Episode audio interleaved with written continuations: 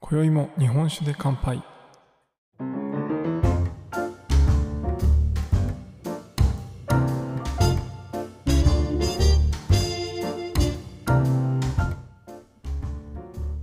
聞き酒師こと杉玉がお送りする酒林ラジオ。この番組では毎日ちょっとだけ日本酒の楽しみ方や銘柄をご紹介しながら日本酒の美味しく楽しい入り口へご案内するための情報をお届けしております。今回のテーマは音声配信の変更のお知らせをまず最初にさせていただいて、えーその後ですね東京日本酒旅に行ってきましたということでちょっと週末ですね東京に遊びに行ってきたのでそちらについてまずちょっとだけお話したいなと思います。今夜も最後までお付き合いください。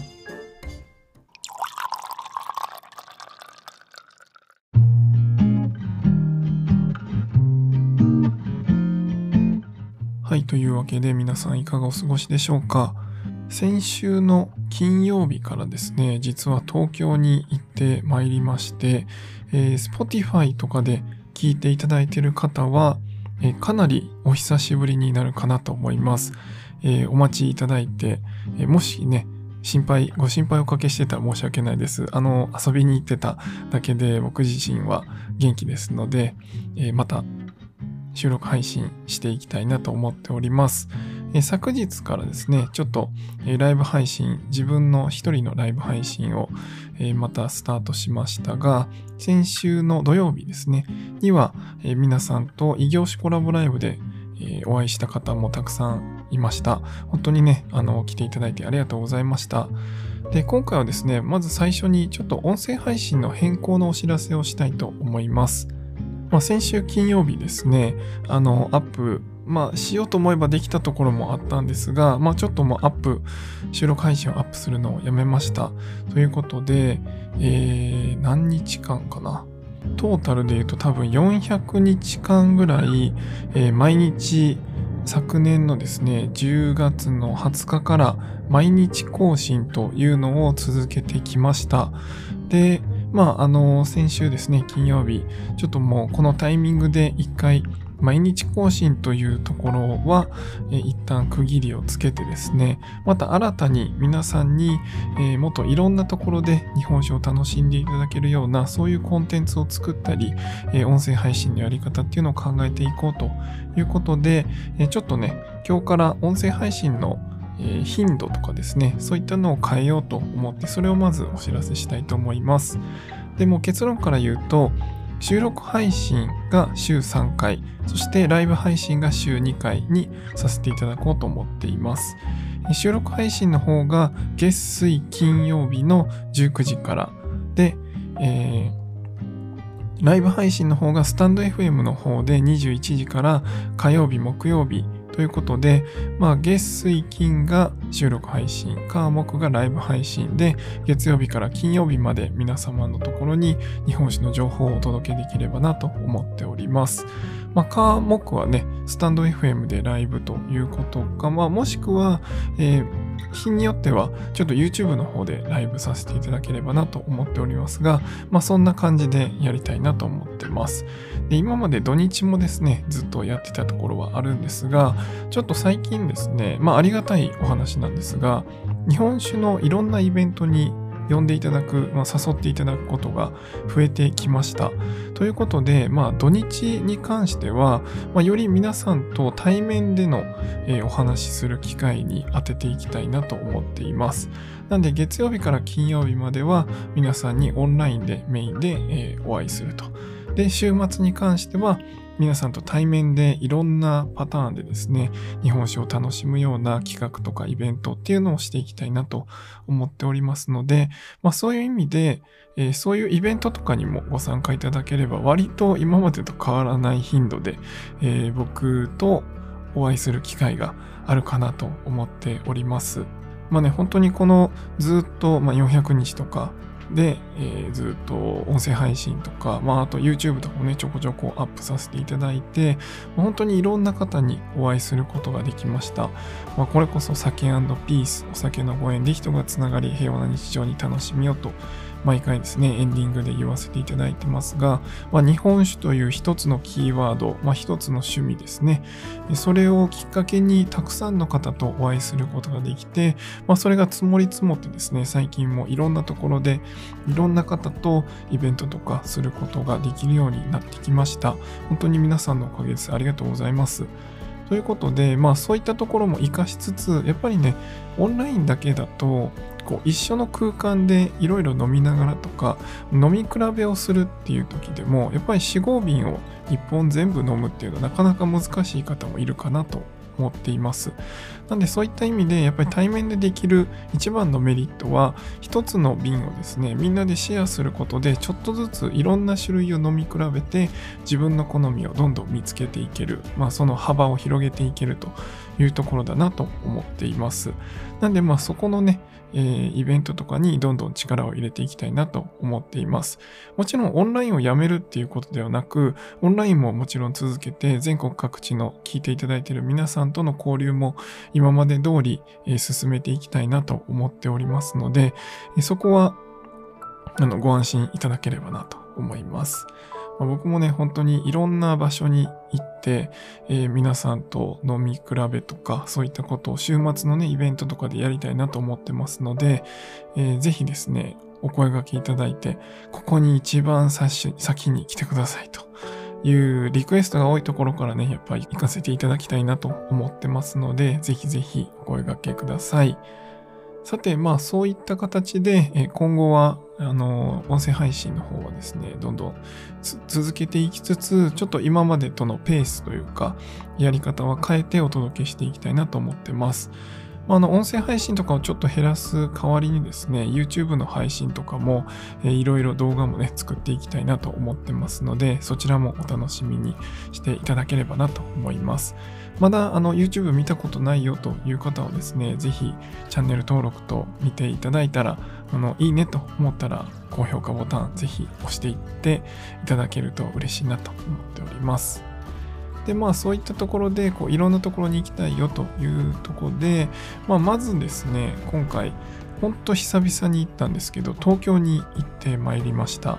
で先週の土曜日のですね異業種コラボライブに来ていただいた方はあのもう聞いていただいたかと思いますが実はさからばというお酒のコミュニティの運営メンバーで会うのは初めてだったんですが、まあ、それをですねリアルでお会いして、えー、異業種コラボをお届けするということ。まあずっとね、最初の時から早く会いたいですねということは言ってたんですが、ようやく、えー、その夢が一つ、まあ夢というか目標が一つ実現した形になります。しかもですね、会場が、えー、一緒にやっていただいてる、えー、ウイスキーの配信者のセルジオさんの YouTube のあのね、配信とか見られている方はもうよくお馴染みだと思うんですが、ウイスキーの棚がめちゃくちゃ並んでいるあの場所で、えー、配信をさせていただきました。まあね、ほんと圧巻でした。あそこに並んでるのが、えー、3分の1しかないっていうことで、実はね、その後押し入れも見せてもらったんですがね、えー、なんじゃこりゃでしたね。はい まあ、あれはやっぱウイスキーだから特有というか、まあ、ウイスキーの特権かもしれないですね。ウイスキーというか蒸留酒ですかね。あの、やっぱ醸造酒であれだけの本数置いとくとなかなか、あの、まあ、品質のね、変化っていうところもありますし、まあ、冷蔵庫に入れないといけない銘柄も多いので、まあ、そういった意味であんなにこういっぱい置いとくことってなかなかできないんですが、まあ、すごいなと思いました。で、あの、いっぱいね、ウイスキーもいろんな種類飲ませていただいて、本当に楽しかったです。で、まあ、東京に行ったのはそれだけじゃなくてですね、日本酒に関する、えー、お店だったり、えー、そういったところをこう行きたいところね、行ける範囲でできるだけ詰め込んで、えー、いろんなところを見てきました。で、え、まあ、今日はね、その中でも、まあ、一つだけちょっとご紹介しようかなと思います。まあ、このシリーズというか、えー、東京に行って見てきたところは YouTube だったり、えー、あとはこの音声配信で何回かに分けて皆さんにお届けできればなと思っておりますが、えー、今回は昨日のライブでもちょっとお話ししたんですが、えー、長谷川酒店さんの東京駅のお店についてちょっとお話ししようかなと思います。で、この長谷川酒店さん皆さんご存知の方も多いかなと思うんですがまあおそらく今一番日本の中で有名で大きな、え、酒屋さんなんじゃないかなと思います。でこの長谷川酒店さんが、えー、オープンされたのが東京駅の中に、えー、どぶろくの醸造所を作ったんですね。これが東京駅醸造所という名前で、え作ってるんですがここでは本当にもうその場所でどぶろく作ってるんですけど東京駅のど真ん中の地下で作ってます。面白いですよね。であの僕はね外からあの普通にアクセスできる場所にそのお店あると思ってたんですけど、えー、グランスタ東京という、えー、改札の中ですね乗り換えとかする場所改札の中に入った地下にそういうショッピングモールというか食品街とかがあるんですね。でそこの中にあります。なんで、えー、もし東京駅に行って電車に乗らない方でそのお店に行きたい方は、えー、改札の中に1回入って入場料をですね140円支払えば、えー、その中に入ることができますので、まあ、入場料を払ってお店に行くという感じで考えていただければなと思います。まあ、僕もね最初ちょっと迷子になりそうだったんですけど、まあ、あの案内図を見てあ中やんと思ってね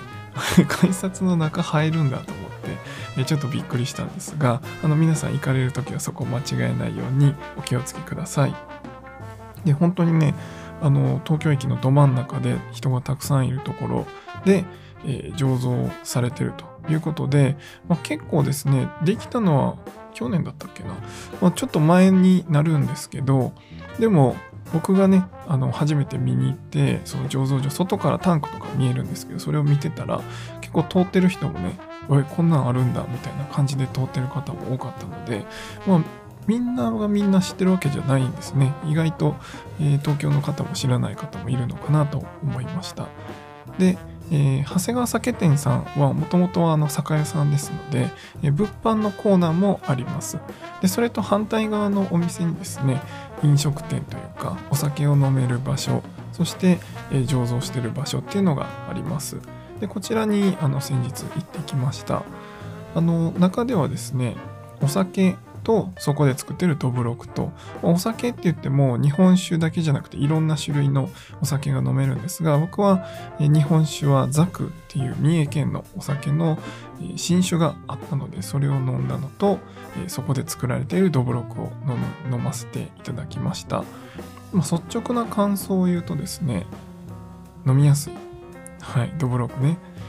あのー結構こうどぶろくってあんまり何て言うかな僕の中ではあんまりイメージがね良くないというかちょっと飲みにくいものが多いなっていうイメージがあったんですが、まあ、ここのあの長谷川酒店さんのどぶろくは結構ね美味しかったです。あの癖がないというかね飲みやすい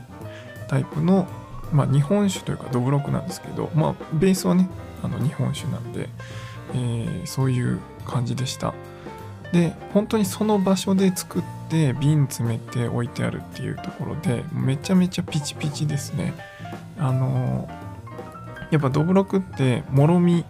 でねあの日本酒仕込んだそのもろもろの状態でそのまま置いとくのでめちゃくちゃそのまま発酵が続いてるんですよね。なんでこうピチピチ感がすごいですね。あの場所で飲んでもらうのがいいんじゃないかなと思いますが、ぜひですね、出来たてのどぶろくとかを飲んでいただければなと思います。でこちらの、あの、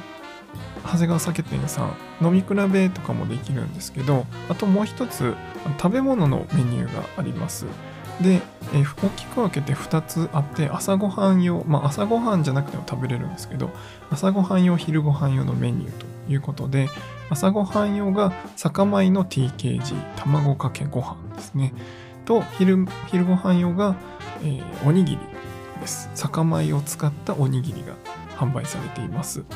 えー、僕が食べたのは TKG の方ですけどはい。あの卵かけご飯ちょっと朝10時ぐらいだったかな？ぐらいだったんでまあちょっと朝早かったっていうのもあって、えー、卵け卵かけご飯をいただいてきました。あの酒米ってやっぱりお酒に使うようなので普通のご飯あの白米ですねに比べるとちょっとこううまみが少なくてパサパサというかなんか淡白な味というかそういうイメージがあるんですけど、えー、今回食べた卵かけご飯に使われていた酒米は亀の尾っていう酒米。まあ酒米というかこれはもともと半米としてえ使われていたような品種を、え現在ではですねお酒でよく使われているあのお米なんですけどそれを使っているのもあって、え、かなりですね味はあの白米に近かったですまあでもそれでもやっぱちょっとだけこう淡白だなというかこう噛めば噛むほどあの甘みっていうのは出てくるんですけど、まあ、なんとなくちょっとこうさっぱりしてるなという感じでした。まあ、それをね、卵かけご飯と、あと、えっ、ー、と、お味噌汁ですね。お味噌汁とお漬物がついて400円ぐらいだったかな。っていう感じなんで、ぜひですね、まあ、どぶろくを飲みつつ、この卵かけご飯も、えー、軽く食べていっていただけると面白いんじゃないかなと思います。まあ、今日のお米は亀のですって言ってたんで、日によってはちょっと酒米の種類も変わるんじゃないかなと思います。ぜひね、いろんな酒米で、えー、食べ比べてみていただければなと思います。まあ、東京駅のね、ど真ん中でお酒を作ってるなんて考えもしなかったと思うんですけど、あのー、まあ、本当に面白いと思いますし、あれだけ人がね、集まるところで、まあ、どぶろく含めお酒に興味を持ってもらうという意味では、まあ、素晴らしい店舗かなと思います。まあ、観光スポットとしては、まあ、それ以外にちょっと行くところがあんまりなかったんですけど、まあ、例えば、あの旅行行った時にね、お土産とか探している時に、えー、そこにもフラッと寄ってみて、一杯だけ飲んで帰るとか、そういったこともできますので、ぜひぜひ、長谷川酒店さんのグランスと東京店、行ってみていただければと思います。まあ、今はね、コロナの影響もあってか、人は少なかったですので、まあ、今がチャンスかもしれないですね。まあ、観光客の方とかが増えてくると、あそこもそんなに大きな店舗ではないので、人が増えてくるかなと思いますので、今のうちに行ったことないという方は、ちょっと覗きに行ってみていただければなと思います。ま、本当にあの、すぐ隣に醸造所があるので、面白い店舗だと思いますので、ぜひ行ってみてください。というわけで今回はですね、音声配信の頻度の変更のお知らせと、えー、東京に行ってきましたということで、まあ、その第一弾として長谷川酒店さんのどぶろくを飲んできたお話をさせていただきました。えー、ぜひですね、皆さんも日本酒の旅、やっぱ日本酒のために旅に出る、まあ日本酒を知りたくて旅に出るって考えると、やっぱ普通の仕事で行く出張の東京と全然雰囲気がね、まあ、見るところも違うし、なんか楽しさも全然違ったので、ぜひね、そういうこう自分の趣味、楽しいものを見に行くという視点でですね、えー、その場所を訪れてみるといつもと違った風景が見えたりしますのでそういったことで、まあ、なかなかまだコロナも、えー、完全には収まってないんですが少しずつでも、えー、そういったこう楽しいことをねしていただければと思いますでは今回は以上にしたいと思います酒ピースお酒のご縁で人がつながり平和な日常に楽しみをお相手は酒林ラジオパーソナリティ杉玉がお送りしました。また次回の配信でお会いしましょう。良い夜をお過ごしください。